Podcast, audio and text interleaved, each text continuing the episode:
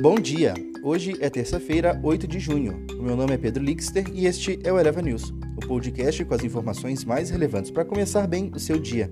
Eleva News é um oferecimento de Eleva Invest, o seu capital em outro nível. Ibovespa segue em disparada. Pela primeira vez aos 131 mil pontos, puxados principalmente pelos bancos, o Ibovespa terminou a segunda-feira em sua oitava seguida alta, marcando sua maior série de ganhos desde 2018. Tesla sofre alguns golpes. A agitação em torno da Tesla parece estar se dissipando, com a fabricante de carros elétricos sofrendo alguns golpes recentemente. Na segunda-feira, a empresa anunciou que o executivo de longa data, Jerome Gillen, deixou a empresa. Isso ocorreu após o cancelamento da produção da variante mais cara do seu carro-chefe, o Model S Plate Plus. Ações fracas antes de dados da inflação.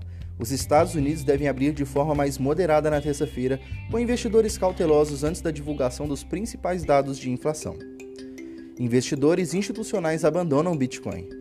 Uma das primeiras críticas às criptomoedas foi o potencial vínculo com a atividade criminosa.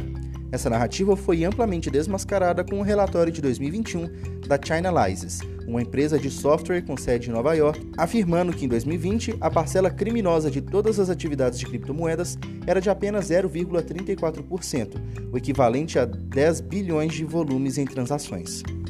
Impostos corporativos do G7 encontram oposição.